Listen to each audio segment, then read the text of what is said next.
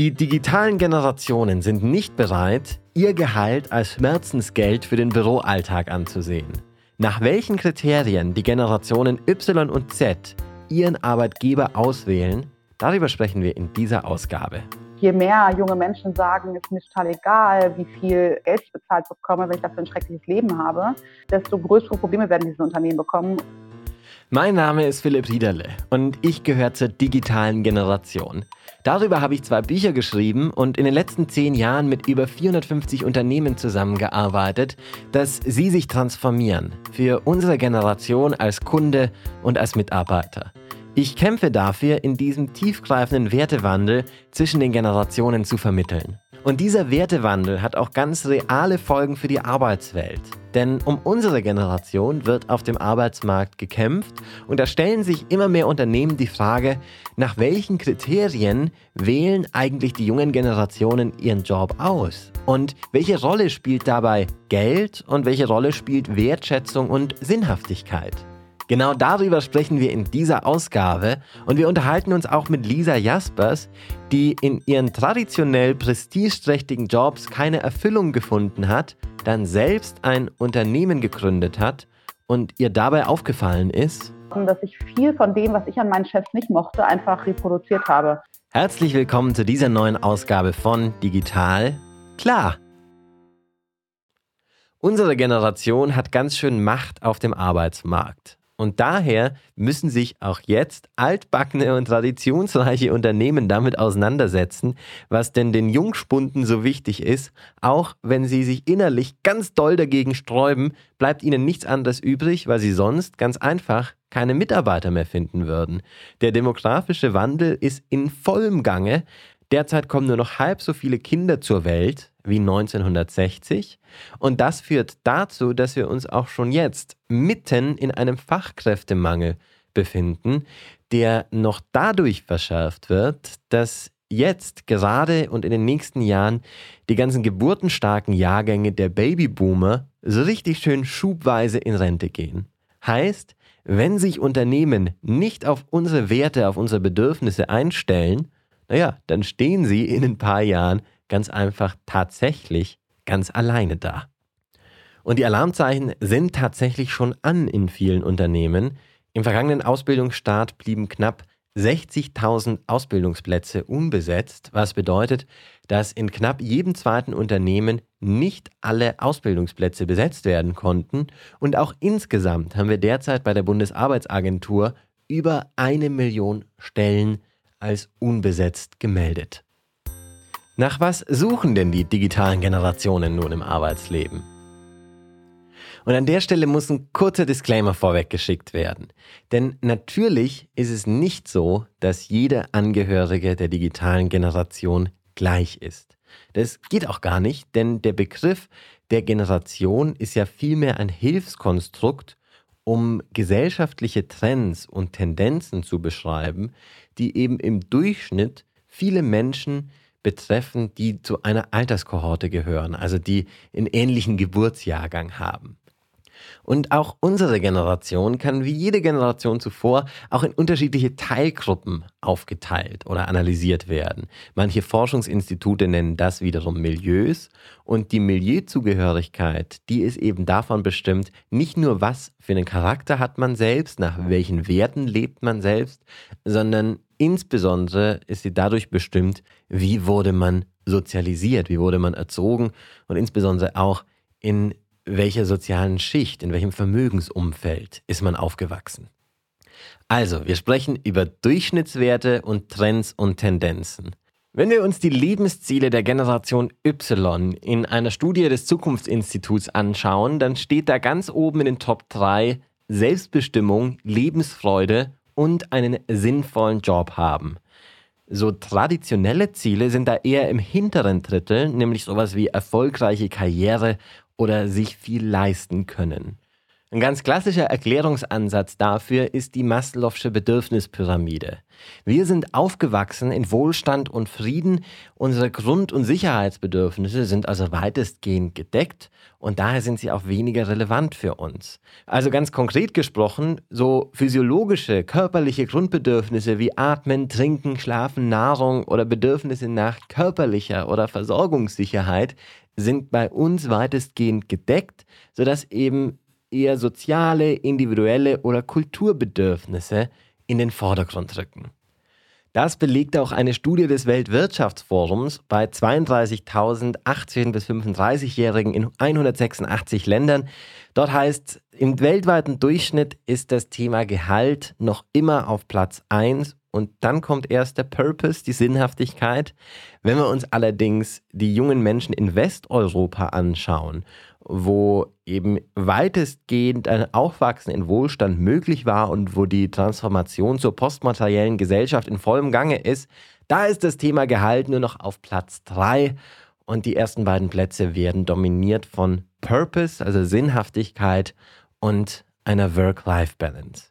Wir sehen also, das Thema Gehalt ist nicht ganz unwichtig, aber auch wohl nicht mehr das überwiegende, ich würde es mal so interpretieren, eine faire Bezahlung ist für unsere Generation selbstverständlich und der Purpose und die Work-Life-Balance, die machen dann einen tatsächlichen Unterschied zwischen den verschiedenen Angeboten.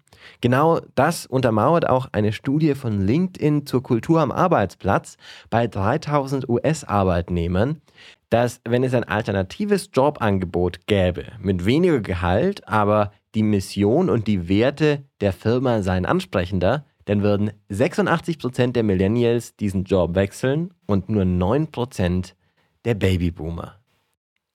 Was ist denn nun Purpose? Wie kriegt man das im Unternehmen hin? Ganz allgemein kann man wohl sagen, dass insbesondere auch für unsere Generation gilt, wir kommen wegen dem Unternehmen, aber gehen wegen unserem direkten Chef. Die Verantwortung die die direkte Führungskraft trägt, die kann man gar nicht oft genug betonen, denn die ist es, wie wir das Unternehmen wahrnehmen und die ist auch dafür verantwortlich, ob eben in unserem Team die Unternehmenskultur tatsächlich gelebt wird und ob unser Chef sie vorlebt.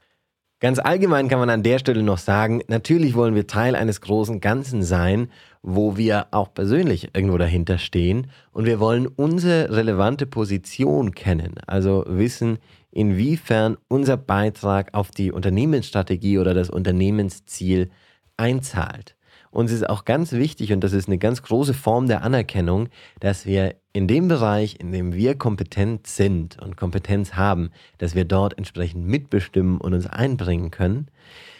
Uns ist wichtig, dass wir uns selbst verwirklichen können oder um es zu übersetzen, dass wir regelmäßig was Neues lernen und ständig Fortschritte machen. Und irgendwo natürlich auch, dass wir ein adäquates Arbeitsumfeld haben, was auch aus unserer Sicht ideal dafür geeignet ist, dass wir unsere Aufgaben mit möglichst wenig Reibungsverlusten durchführen können.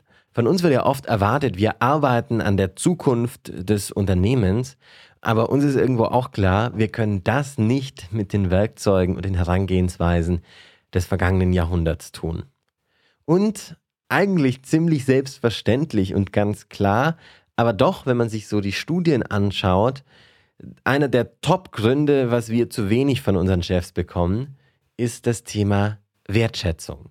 Und dieses Thema ist für alle Generationen wichtig, aber vielleicht doch ganz besonders wichtig für die digitalen Generationen. Denn wir werden ja manchmal auch spöttisch als Generation Teilnehmerurkunde bezeichnet, was daran liegt, dass wir eben schon immer für alles, was wir erreicht oder eben auch nicht erreicht haben, gelobt worden sind von unseren Eltern, der Generation Helikoptereltern, die uns eigentlich überwiegend als Wunschkinder bekommen hat und so es ganz besonders gut mit uns meint. Also das Thema Wertschätzung. Wir wollen gelobt werden für das, was wir erreicht haben. Wir wollen aber nicht nur gebauchpinselt werden, sondern uns ist eben auch im Sinne einer Selbstverwirklichung ein echtes Feedback ganz, ganz wichtig um daran wachsen zu können. Und da hört es auch leider fast schon wieder auf, was man an dieser Stelle zumindest ganz allgemein dazu sagen kann, wie denn dieser Purpose ganz konkret für Unternehmen aussieht. Denn darum geht ja im Grunde hier dieser gesamte Podcast, wie die digitale Generation tickt und wie man sie als Kunde und eben auch als Mitarbeiter für sich gewinnen kann. Es ist ein sehr weitreichendes und sehr vielschichtiges Thema, was eben insgesamt dann auf diesen Purpose einzahlt. Es gibt also nicht einzelne Maßnahmen, die dazu führen, dass man plötzlich einen Purpose in der Arbeit spürt und auch nicht jedes kleine Puzzlestück in diesem Purpose-Puzzle befriedigt das Purpose-Bedürfnis von jedem einzelnen Generationenangehörigen. Wie funktioniert das mit der Sinnhaftigkeit jetzt in der Praxis? Darüber sprechen wir mit Lisa Jaspers, die das Fair Fashion Modelabel Folk Days gegründet hat und dafür ihren sicheren Job an den Nagel gehängt hat. Und wir sprechen mit ihr auch darüber, wie schwierig es denn ist, als Chefin tatsächlich immer diesen Purpose zu vermitteln. Lisa, vielen Dank, dass du dich zugeschaltet hast und gehen wir direkt ins Eingemachte. Deine Karriere klingt ja wie aus dem Bilderbuch. FU Berlin, LSI London, Oxfam, Consulting. Was hat dir gefehlt? Wieso wolltest du denn gründen und alles aufs Spiel setzen? eigentlich ist es ja alles, sieht es ja total perfekt von außen aus. Und eigentlich ist es auch das, was mich interessiert und was auch inhaltlich Sinn macht. Und trotzdem hatte ich das Gefühl, dass ich nie wirklich richtig glücklich in meinen Jobs war. Ich habe sehr, sehr lange gedacht, ähm, dass mit mir was nicht stimmt, weil ich das nicht fühlen konnte, weil ich nicht das Gefühl hatte, so, ich, ich, ich liebe mein Leben und ich liebe meinen Job. Und dann habe ich gegründet, weil ich einfach den Versuch wagen wollte, was ist, wenn ich mir alles so bauen kann, wie ich es haben möchte. Aber an was lag's? Lag's am Geld? Lag's an den Aufstiegschancen? Das hatte auf jeden Fall nichts damit zu tun, wie ich bezahlt wurde oder welche Ausstiegschancen ich hatte. Finanziell ging es mir vor der Gründung besser, weil Sozialunternehmerin zu sein, es ist sehr schwer, dann Goldesel äh, zu finden, der Geld scheißt. Ähm, ich glaube, dass ich in meinem Leben selten so glücklich und erfüllt war, wie ich das durch meine Arbeit bin und deshalb ähm, denke ich keine Sekunde darüber nach, ob ich hätte einen anderen Weg wählen können oder ob ich den in der Zukunft noch wählen möchte, weil ich einfach sehr viel erfüllter bin, als ich das vorher jemals war. Sehen das deine Mitarbeiter genauso? Erfinden die auch diese Erfüllung bei der Arbeit? Ähm, das war auf jeden Fall eine kleine Reise, weil als ich angefangen habe äh, als Unternehmerin, habe ich mir natürlich vorgenommen, eine super tolle Chefin zu sein und total wertschätzend zu sein und einen Arbeitsplatz zu schaffen, wo jeder gerne hingeht. Und habe dann so nach zweieinhalb, drei Jahren gemerkt, äh, dass ich da nicht so erfolgreich drin war, weil ich hatte dann eine Situation, wo es einen Konflikt gab mit einer Mitarbeiterin, ähm, wodurch ich äh, einen Prozess gestartet habe bei uns im Unternehmen, ähm, einen Feedback-Prozess gestartet habe. Das heißt, ich habe mir Feedback von meinen Mitarbeiterinnen geben lassen, die haben äh, Feedback von mir bekommen, die haben sich untereinander Feedback gegeben. Und durch diesen Prozess ist mir eigentlich klar geworden, dass ich viel von dem, was ich an meinen Chefs nicht mochte, einfach reproduziert habe. Ähm, zum Beispiel, dass ich ähm, Druck ausgeübt habe und Menschen unter externen Druck gesetzt habe oder dass ich immer so eine gewisse professionelle Distanz zu meinen Mitarbeitern hatte und sie eigentlich nie so als vollwertige Menschen gesehen haben, sondern eher als Mittel zum Zweck in Anführungsstrichen. Boah, krass. Wie ging es dir denn damit, als du das festgestellt hast? Wie bist du damit umgegangen? Diese Erkenntnis war sehr schmerzhaft und gleichzeitig aber auch sehr wichtig, weil das dazu geführt hat, dass ich nicht nur mich in Feedback-Prozess weiter begeben habe, sondern dass ich auch mir einen Coach gesucht habe, dass ich mit einer Therapeutin gearbeitet habe und einfach angefangen habe, mich mit ganz vielen Themen zu beschäftigen, die in mir selbst ähm, sind und die mich in vielen Situationen unsicher gemacht haben oder ich war zum Beispiel extrem schlechteren Fehler zu machen ähm, und das ist was, was ich auch sehr stark in mein Unternehmen weitergegeben habe ähm, und mich damit zu beschäftigen, wo kommt eigentlich diese Angst her, Fehler zu machen. Ne? Warum ist es eigentlich so schlimm, wenn ich mal was falsch mache? Weil offensichtlich mache ich super viel und wer viel, viel macht, macht auch mal was falsch. Ne? Also einfach so ein bisschen auch wirklich sich selbst kennenzulernen und auf die eigenen Stärken und Schwächen zu schauen und eine viel, einen viel abgeklärteren Blick auf, auf auch die eigenen Muster zu bekommen und zu sagen, okay, ähm, in bestimmten Situationen reagiere ich einfach immer so und, ähm, und vielleicht kann ich auch anfangen, das zu reflektieren und irgendwann mich anders äh, verhalten. Das war auf jeden Fall ein Prozess und ich glaube, dieser Prozess war auch sehr wichtig, um jetzt eine Atmosphäre zu haben, wo meine Mitarbeiter gerne zur Arbeit kommen, weil das war nicht immer so. Wie erklärst du dir denn selbst, dass das passieren konnte, dass du diese Muster reproduziert hast, die du ja selber nicht leiten konntest? Ich glaube, dass wir einfach nichts anderes lernen. Ne? Also es ist halt, also es gibt kein, und das war auch so ein bisschen der Punkt, warum Naomi und ich uns zusammengesetzt haben und gesagt haben, wir müssen eigentlich ein Buch dazu schreiben. Wir haben keine Rollenvorbilder von Menschen, die das anders machen, als unsere Chefs es getan haben. Es gibt sehr, sehr wenig Diversität in Bezug auf Führungsvorbilder äh, Führungsstyles. Ne? Es gibt so ein paar, die so ein bisschen ne, so wabern, aber so, dass wir wirklich jetzt, wenn wir drüber nachdenken, gibt es eine Führungspersönlichkeit in Deutschland, zu der man aufschauen kann, weil sie einfach mal Sachen ganz anders macht, fällt einem niemand ein. Und ich glaube, ähm, das war ein großes Problem für uns, weil wir zum einen, wir haben zwar schon auch, glaube ich, in kleinen Situationen oder ich habe in kleinen Situationen gemerkt, ah, da mache ich gerade was, was sich für mich nicht gut anfühlt, aber ich wusste nicht, wie ich es anders machen kann. Und genau, und, und, genau an dieser Stelle zu sagen, okay, wie kann man es anders machen, das hat uns interessiert und deswegen haben wir auch das Buch geschrieben, weil wir genau an der Stelle Beispiele schaffen wollten, Techniken, ähm, Möglichkeiten, es anders zu machen. Und äh, das hat mir auch total krass geholfen, darin mich auch nochmal zu reflektieren als Chefin und auch vielleicht nochmal ganz andere Wege äh, zu wählen. Was denkst du, welche Rolle spielt die digitale Generation, um diese Revolution voranzutreiben? Eine sehr gute Frage. Ich war letztens, äh, haben wir, waren, haben wir eine, so eine, also einen Vortrag gehalten äh, in so einem Unternehmenszirkel und da war auch einer aus einem sehr großen deutschen Unternehmen, ein Teilnehmer dabei und der hat dann halt gefragt, so, es klingt ja alles gut und schön und in kleinen Unternehmen kann man das vielleicht machen, aber ich arbeite jetzt für Punkt, Punkt, Punkt und wir haben tausende von Mitarbeitern und ich sehe nicht, wie wir das bei uns schaffen können. Und ähm, dann hat er gefragt, gilt das jetzt auch für große Unternehmen? Und meine Antwort darauf war, ich glaube, dass es gar nicht so eine große Wahl gibt, weil ich glaube, dass die nachwachsende Generation äh, sich nicht mehr zufrieden gibt, gibt mit dem, was andere Generationen zufriedengestellt hat, nämlich Status und äh, Aufsteigen in der Hierarchieleiter. Dafür, dazu gibt es ganz viel Forschung, äh, die, die sich genau zu diesem Thema, also genau mit diesem Thema beschäftigt. Und wenn es diese großen Unternehmen nicht schaffen, sich umzustellen und Arbeitsplätze zu schaffen, wo die Leute als ganze Menschen zur Arbeit kommen können und wo sie sich auch als Menschen weiterentwickeln können, dann werden die irgendwann nicht mehr den Leuten genug Geld zahlen können, als dass sie zu denen kommen.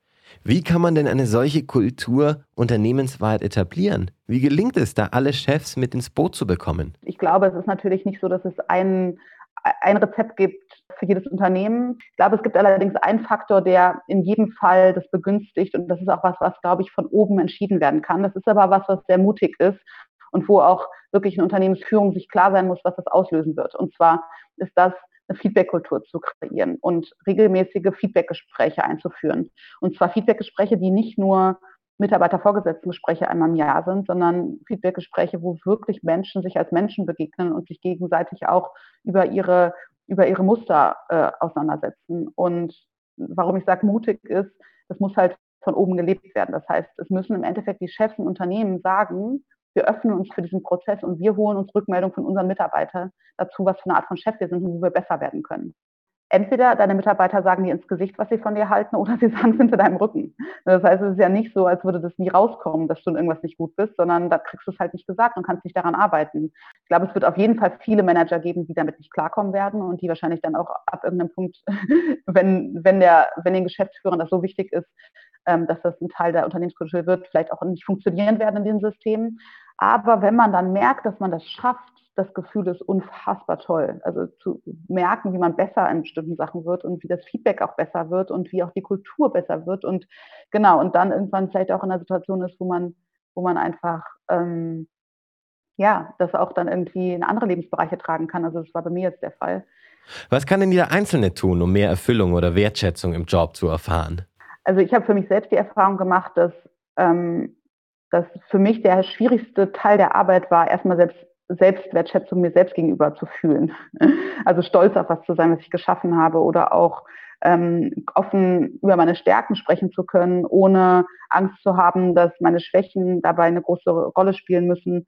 Und ich glaube auch, dass es schon möglich ist, auch äh, in, mit deinen direkten Kollegen äh, viel zu verändern, indem man selbst anfängt, wertschätzender zu sein und dann andere merken, ach krass, das fühlt sich voll schön an und vielleicht dann auch sich dazu so ein bisschen animiert fühlen.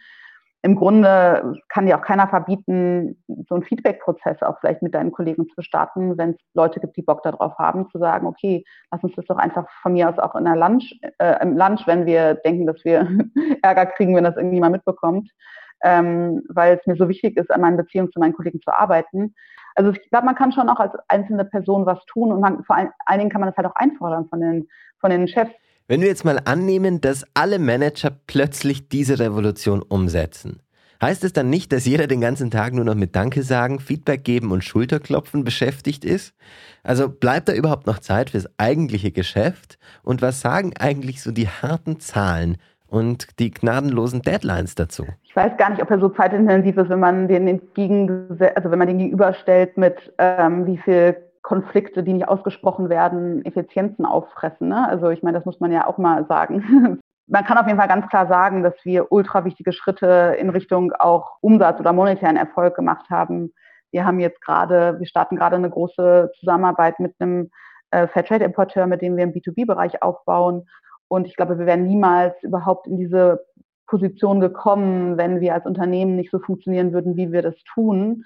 Von daher ähm, glaube ich auch, dass unternehmerischer Erfolg damit viel zu tun hat.